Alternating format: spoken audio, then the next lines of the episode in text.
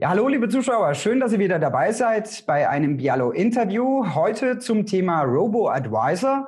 Ja, die Aktienmärkte, die konnten ja im letzten Jahr nach dem Crash im März 2020 eine fulminante Kursrallye starten. Und die großen Aktienindizes haben ähm, das Jahr, das Gesamtjahr mit neuen Höchstständen beendet, die Rekordjagd sogar Anfang des Jahres fortgesetzt. Das hat natürlich auch den digitalen Vermögensverwaltern geholfen. Einer der Top-Performer 2020 ist der Münchner digitale Vermögensverwalter Solid West. Und ich freue mich jetzt, Sebastian Hasenack begrüßen zu dürfen. Er ist Leiter digitale Vermögensverwaltung bei Solid West. Hallo, Herr Hasenack, schön, dass Sie bei uns sind. Ja, hallo Herr Schick, hallo liebe Zuhörer. Also freue mich heute hier sein zu dürfen und etwas berichten zu dürfen von unserer Online-Vermögensverwaltung Solid West aus Pullach, so etwas im Süden von München, noch verschneiter. Aber äh, ja, genau. Hallo, hi. Ja, jeder kennt äh, Solid West, Herr Hasenack. Erklären Sie doch den Zuschauern, die Sie jetzt noch nicht kennen, noch mal kurz Ihr Geschäftsmodell, was Sie genau machen. Ja, sehr gerne.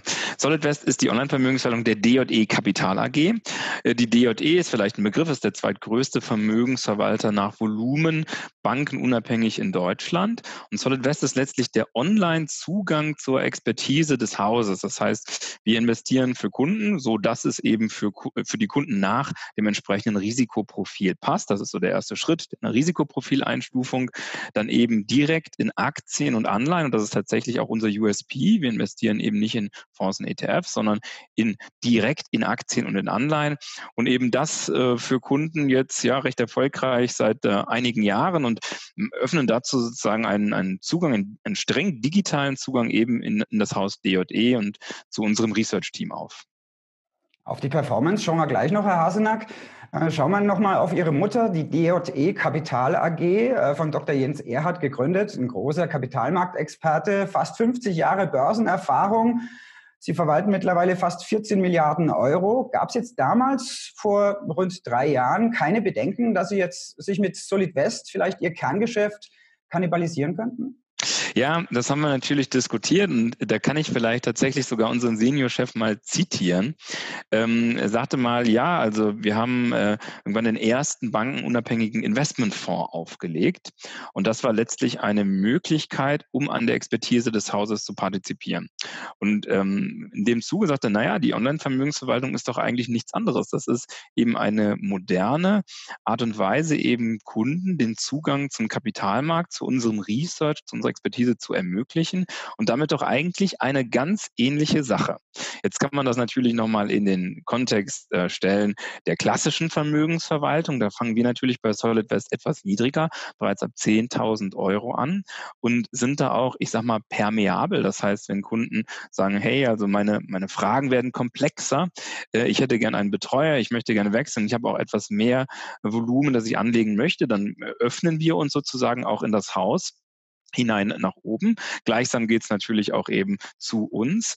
Ähm, und äh, parallel ist natürlich das Thema Investmentfonds versus Robo-Advisor äh, auch nochmal zu differenzieren. Ein Investmentfonds ist ein Investmentprodukt.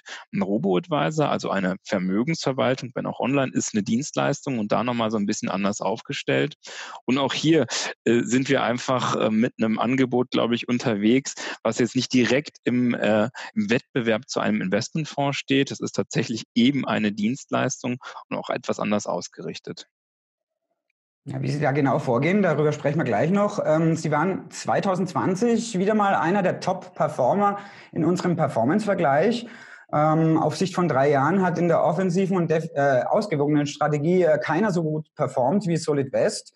Was genau ist denn das Geheimnis Ihres Erfolgs?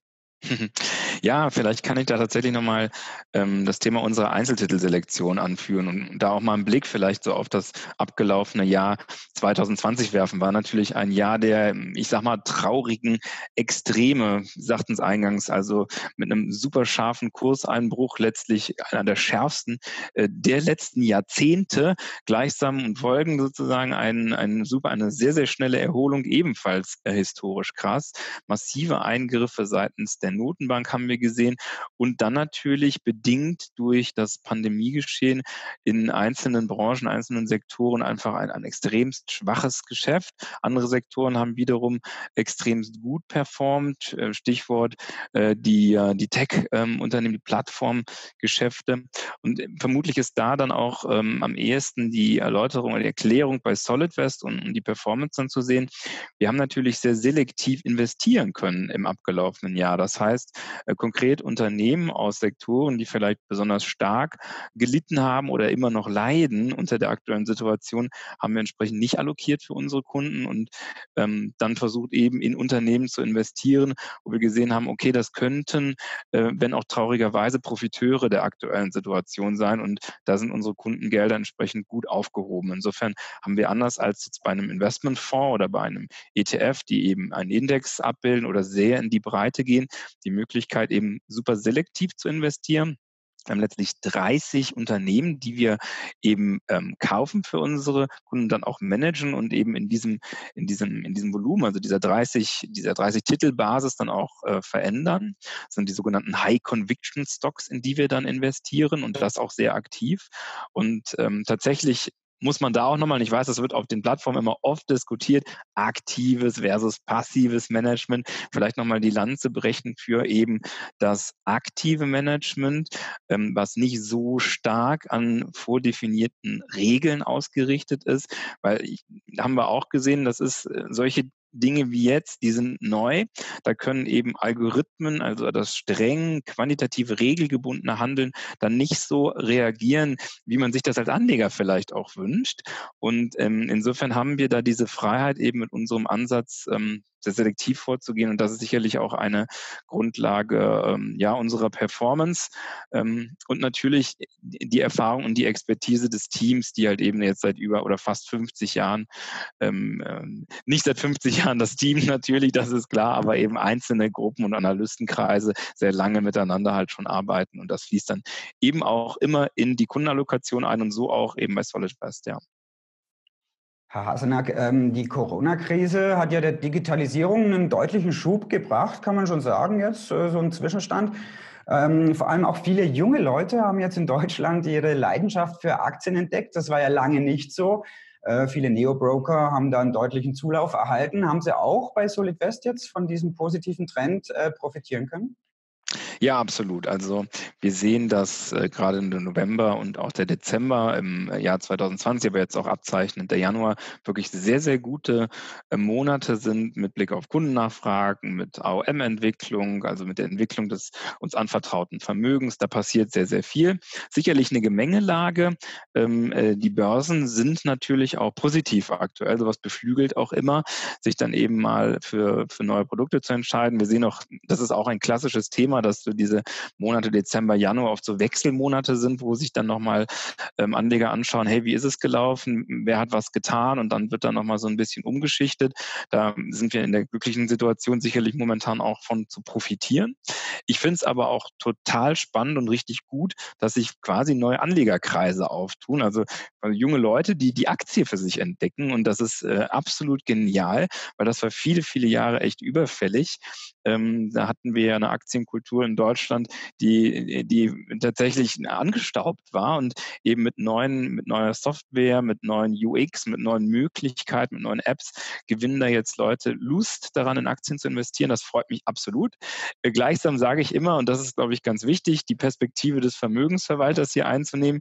Ähm, äh, bisschen darauf achten, was kaufe ich da, wie viel kaufe ich davon, welches Risiko passt zu mir und ist es jetzt nur die eine Aktie, in die ich investieren sollte oder sind es vielleicht zwei, drei, vier, die Sinn haben, das Stichwort Diversifikation, ja, also das sind alles so ein paar Dinge, die dann auch wichtig sind und ich glaube, nachhaltig dann eben auch gut anzulegen und äh, lang Spaß an der Aktienanlage zu haben, weil die Börse, und das ist jetzt natürlich so dahergesagt, ist keine Einbahnstraße, ja, da geht's auch mal hoch und da geht's auch mal runter. Und äh, nicht umsonst haben wir eben eine, eine Herrscher an Analysten, die den ganzen Tag nichts anderes machen, als sich mit Markt und Unternehmen zu beschäftigen. Ähm, in, insofern da steckt auch viel, ähm, na, wie soll ich sagen, viel Expertenwissen drin und ist auch notwendig, um es dann tatsächlich über einen langen Zeitraum gut zu machen. Jetzt, wenn man ähm, Ihre Gebührenstruktur anschaut, ähm, Sie liegen ja doch, ich sage mal, im oberen Mittelfeld äh, von den Gesamtkosten her. Auch eine ziemlich ähm, hohe Einmalanlage, Mindestanlage mit 25.000, die kann zwar sinken auf 10.000, wenn man einen Sparplan einrichtet. Dennoch, jetzt, wenn man sich die, die, ähm, sagen wir mal, die junge Generation anschaut, da könnten Sie ja, wenn Sie jetzt die Hürden ein bisschen nach unten setzen, noch vielleicht noch ein bisschen mehr einsammeln äh, von den jungen Leuten.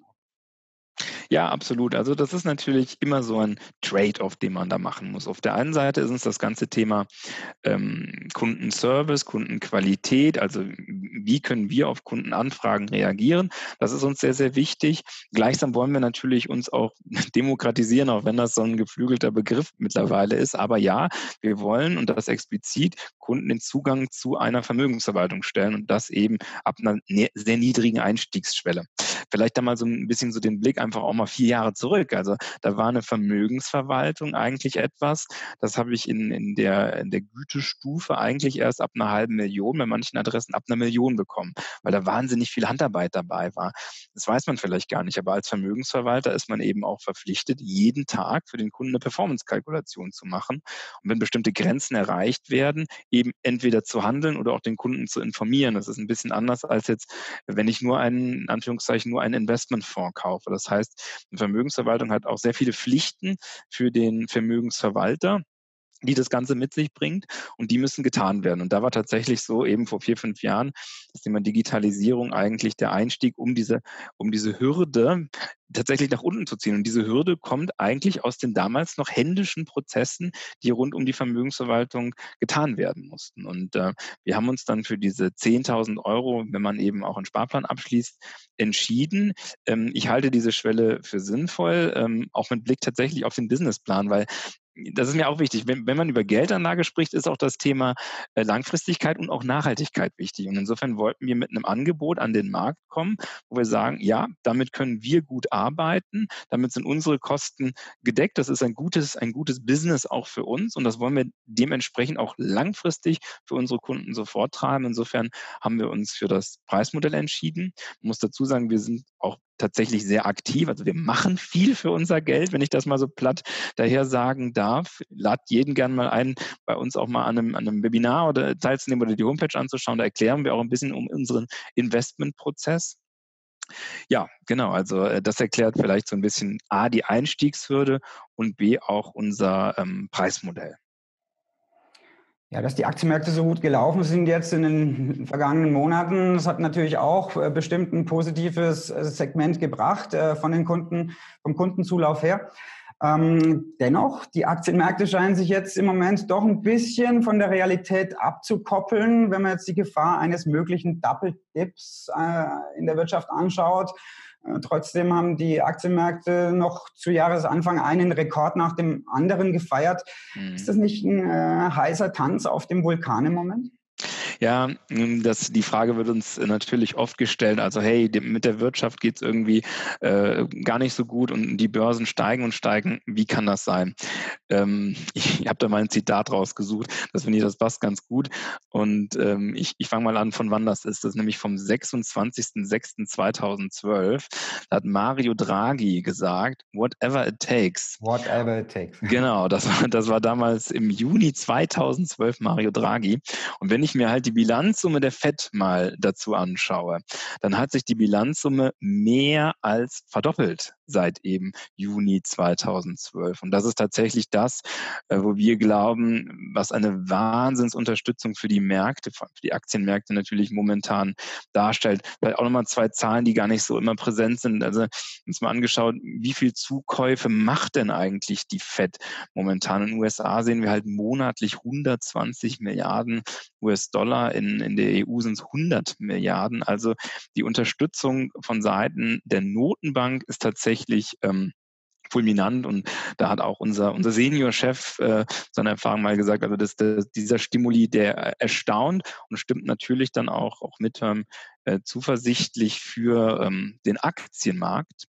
Ähm, muss man immer Pro und Con natürlich gleichzeitig betrachten. Was wäre sozusagen da, da so ein, so ein Kontraszenario? Und das ist ganz klar, das ist eigentlich so eine Anti-Inflationspolitik der Notenbanken.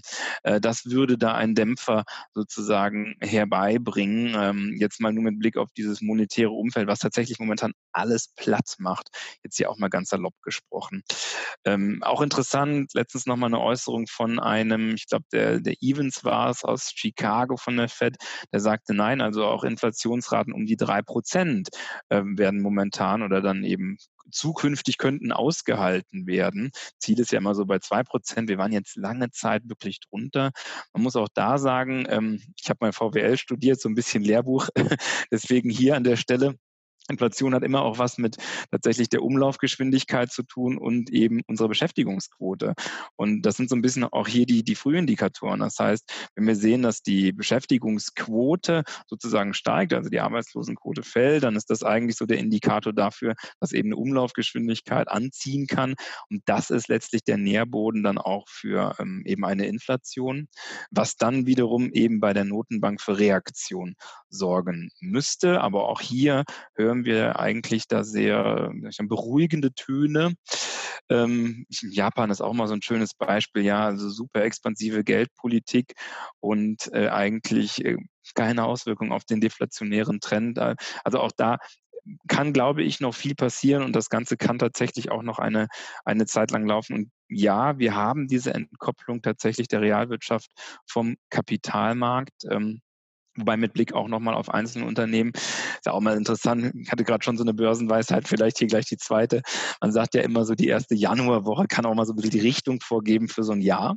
As January äh, goes, as goes the year. Ja, genau. Das ist ja auch interessant. Ich meine, letztes Jahr haben wir die ganzen Technologie- und Plattformunternehmen gesehen, die wahnsinnig gelaufen sind. Jetzt haben wir in der ersten Januarwoche eben die Zykliker und die Value-Titel gesehen, die, äh, die sich positiv entwickelt haben und ähm, kann vielleicht dafür mit Unterstützung eben Notenbank und Geldmenge, gerade M1, dafür sorgen, dass wir das ganze Fundament auf eine etwas breitere Basis dann auch stellen. Und ähm, insofern sind wir da ähm, eigentlich ja gut äh, aufgestellt und, und auch optimistisch, weil mindestens für das erste Halbjahr gibt immer die Markttechnik, ja, die auch mal kurzfristig dafür äh, für Korrekturen sorgen kann. Aber letztlich die Unterstützung von unten ist, ist massiv momentan. Ja, Sie haben die Value-Titel angesprochen. Ähm, die sind ja in den letzten fünf Jahren ja deutlich hinterhergehinkt, mhm. ähm, den Growth-Aktien. Ähm, das heißt, Sie trauen durchaus den Value-Titeln zu, dass sich das Blatt in diesem Jahr wendet? Ja, jetzt bin ich tatsächlich Leiter der Online-Vermögensverwaltung und nicht der Equity-Analyst bei uns im Haus.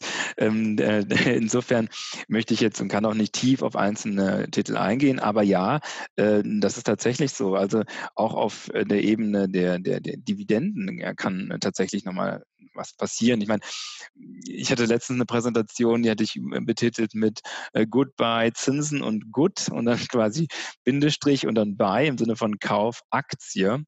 Und ich glaube auch das Thema, und wir sehen es ja in den USA gerade auch, was die Renditen angeht, wird uns in 2021 nochmal begleiten. Also jetzt sind natürlich Dividenden nicht gleich äh, Anleihenzins, das ist klar, das ist ein anderes Risikoprofil, aber in solchen äh, Branchen wie Telekom, aber auch Versorger äh, gehen wir davon aus, auf einer hohen Wahrscheinlichkeit eben, dass die auch Dividenden in Zukunft zahlen können und werden. Vielleicht gibt es da auch die ein oder andere positive Überraschung ähm, auf der Seite eben der Dividendenzahlung. Insofern ja, das ist äh, durchaus ein Szenario, was wir sehen. Das heißt jetzt, äh, wenn die Märkte in den äh, Risk-Off-Modus äh, schalten würden, dann wären sie auch mit Value-Titeln eigentlich ganz gut aufgestellt. Wie können Sie Ihre Kundenportfolios dann noch absichern? Höhere Cashquote dann fahren? Ja, absolut. Das ist auch etwas, was wir tun, uns vielleicht auch ein Stück weit auszeichnet. Wir reduzieren ähm, dann auch sehr schnell und mit einem harten Eingriff die, ähm, die Aktienquoten, indem wir Aktien verkaufen, zugunsten dann tatsächlich einer Cash-Position. Wir bauen Cash auf. Auch da vielleicht nochmal rückblickend 2020, da war so ein bisschen bei uns, ich hatte gesagt, dieses Indikatorengeflecht ändert sich dann eben auch. Und das ist so ein bisschen das Thema auch im aktiven Management. Ja, worauf schaue ich denn jetzt eigentlich?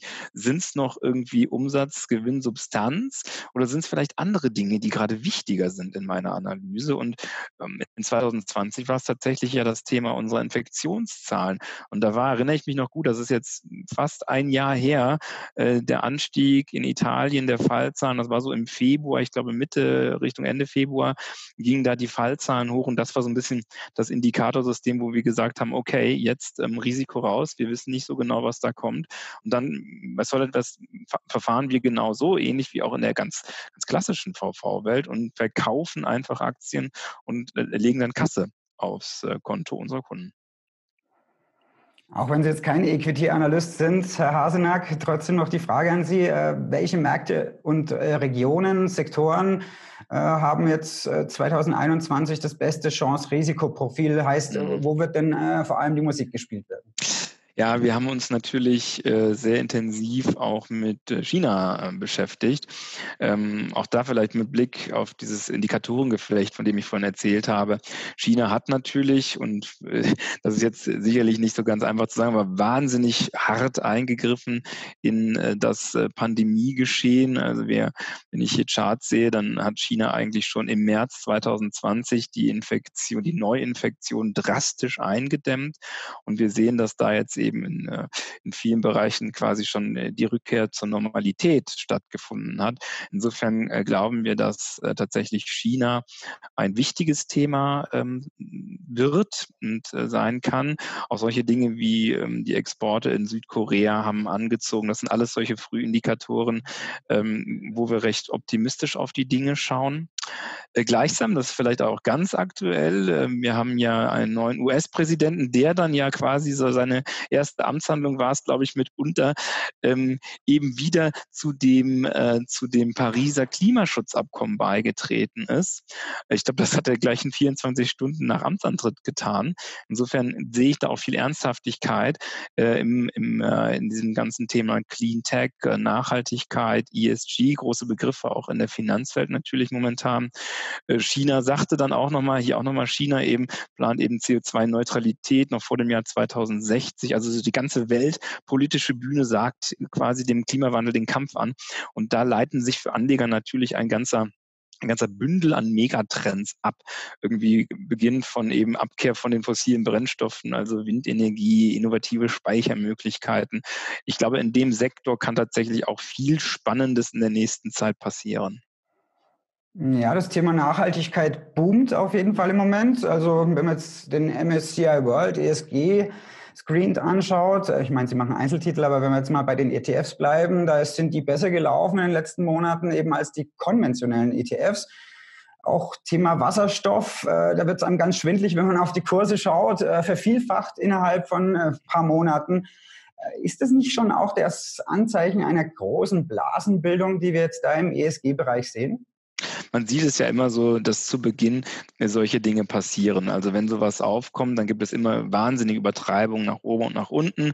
Dann gibt es da sozusagen eine gewisse Normalisierung und dann den Einkehr eigentlich zu tatsächlich dann hoffentlich einer positiven Entwicklung. Die positive Entwicklung muss man sagen, nicht nur für die Aktionäre, sondern eigentlich äh, für uns alle und den Planeten. Also insofern glaube ich, kann das Thema einfach wirklich, wirklich groß äh, sein und muss auch groß sein und werden. Und äh, sicherlich die einzelnen Übertreibungen, ich meine, das haben wir jetzt zuletzt auch gesehen, als äh, in den USA ein bekannter CEO äh, sich da, ich, ich sag mal, versprochen hat, ja, und dann schießen die Kurse nach oben. Also passieren natürlich die wahnwitzigsten Dinge. Signal und, irgendwas, ne? Signal, ja. genau. Und da sehe ich, das ist ja auch natürlich das Thema Robin Hood und diese sehr einfache Zugänglichkeit zum Kapitalmarkt, wo natürlich viele dann sagen, oh, das mache ich jetzt mal schnell. Und das ist dann äh, oft, ich sag mal, von der Depotanmeldung bis zum Kauf vergehen vielleicht zehn Minuten, ja. Und so schnell ist man dann auch drin.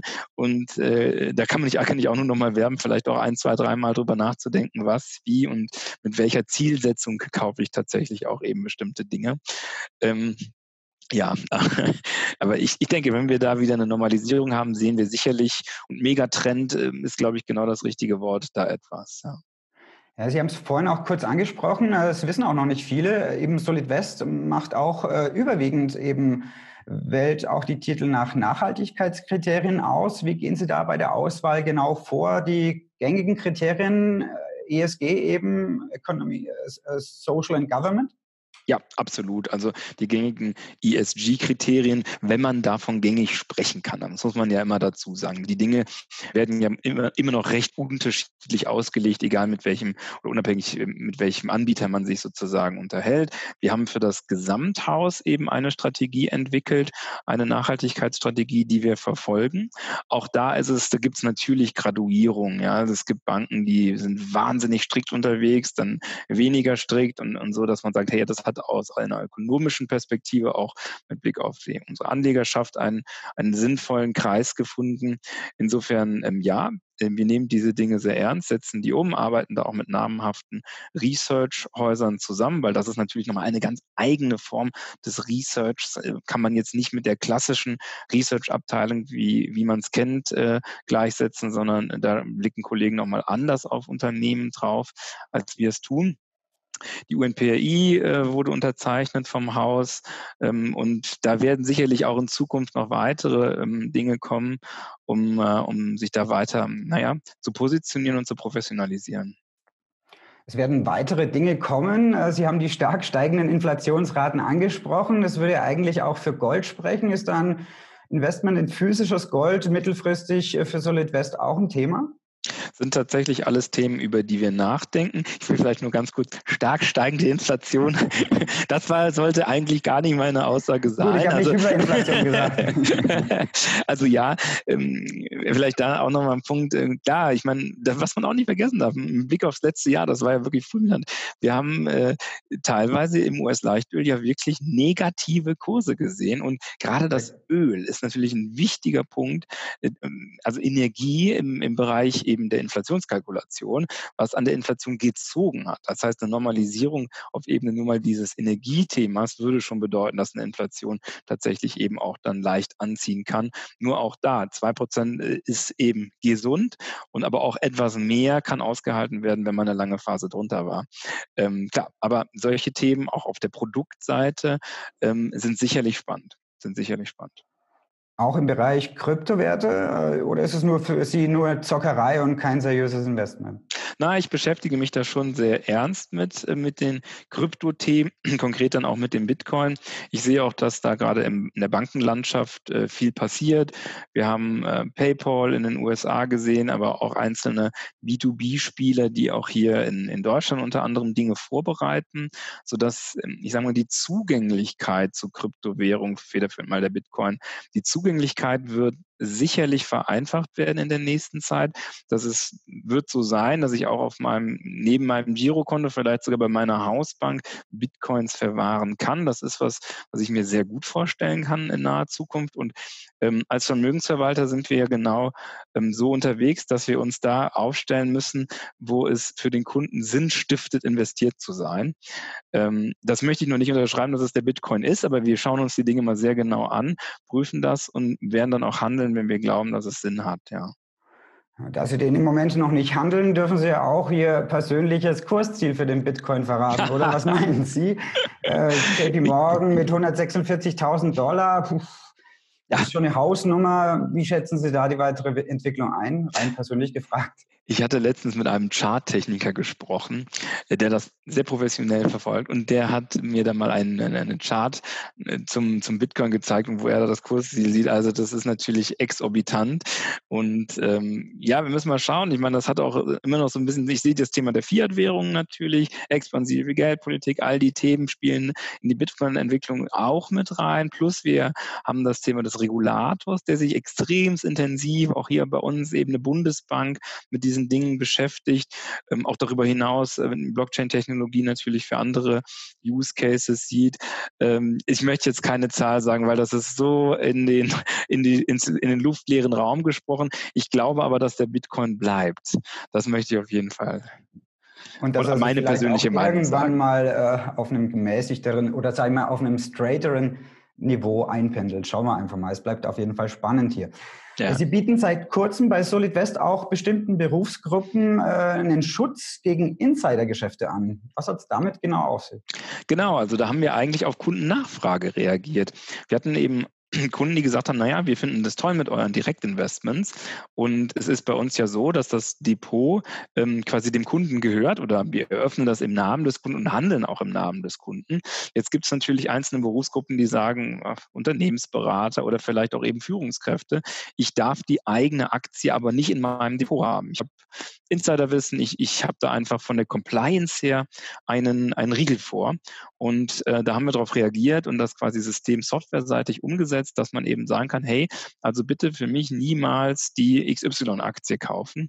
Und das äh, ist gar nicht so ganz trivial, weil oft ist es nicht nur die Aktie, sondern eben auch die Anleihe. Davon gibt es öfters dann auch mehrere verschiedene Laufzeiten und so weiter. Auch bei den Aktien gibt es dann oft eben verbundene Unternehmen und da wrangt sich dann tatsächlich ähm, so ein ganzes Geflecht nachher drum. Also es ist nicht immer nur, ich will diese eine Aktie nicht haben, sondern eben da sind dann einige, die drunter gegliedert sind. Ähm, und das haben wir technologisch umgesetzt, bieten das Kunden an und sehen da tatsächlich auch eine, eine rege Nachfrage ähm, zu dieser letztlich einer Blacklisting-Funktion, wenn man das so nennen möchte.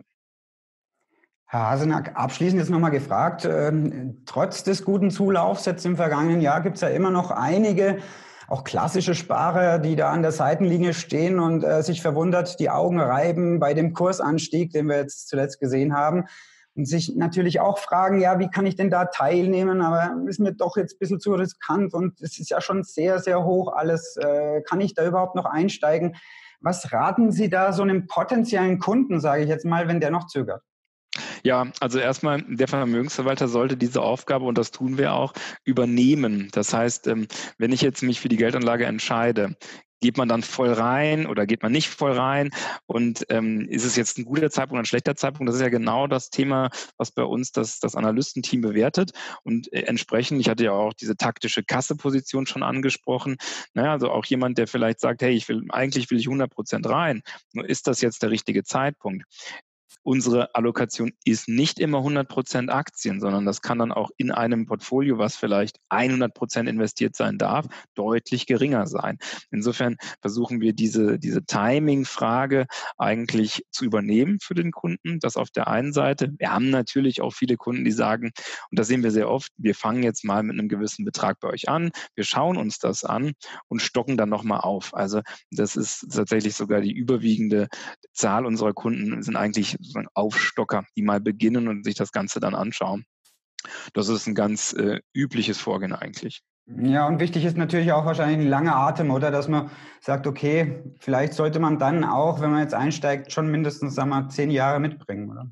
Genau, also wir machen tatsächlich auch oder geben Kunden äh, für die unter drei Jahren anlegen wollen, machen wir gar kein Angebot. Da sagen wir, hey, also da passt der Aktienmarkt tatsächlich ähm, nicht für dich, sondern wir haben da ja eine gewisse Renditevorstellung, die wir erreichen wollen für unsere Kunden. Und da sagen wir, ab drei Jahren ist das möglich mit einem gewissen Profil, Risikoprofil, aber drei bis fünf, besser zehn Jahre ist tatsächlich das.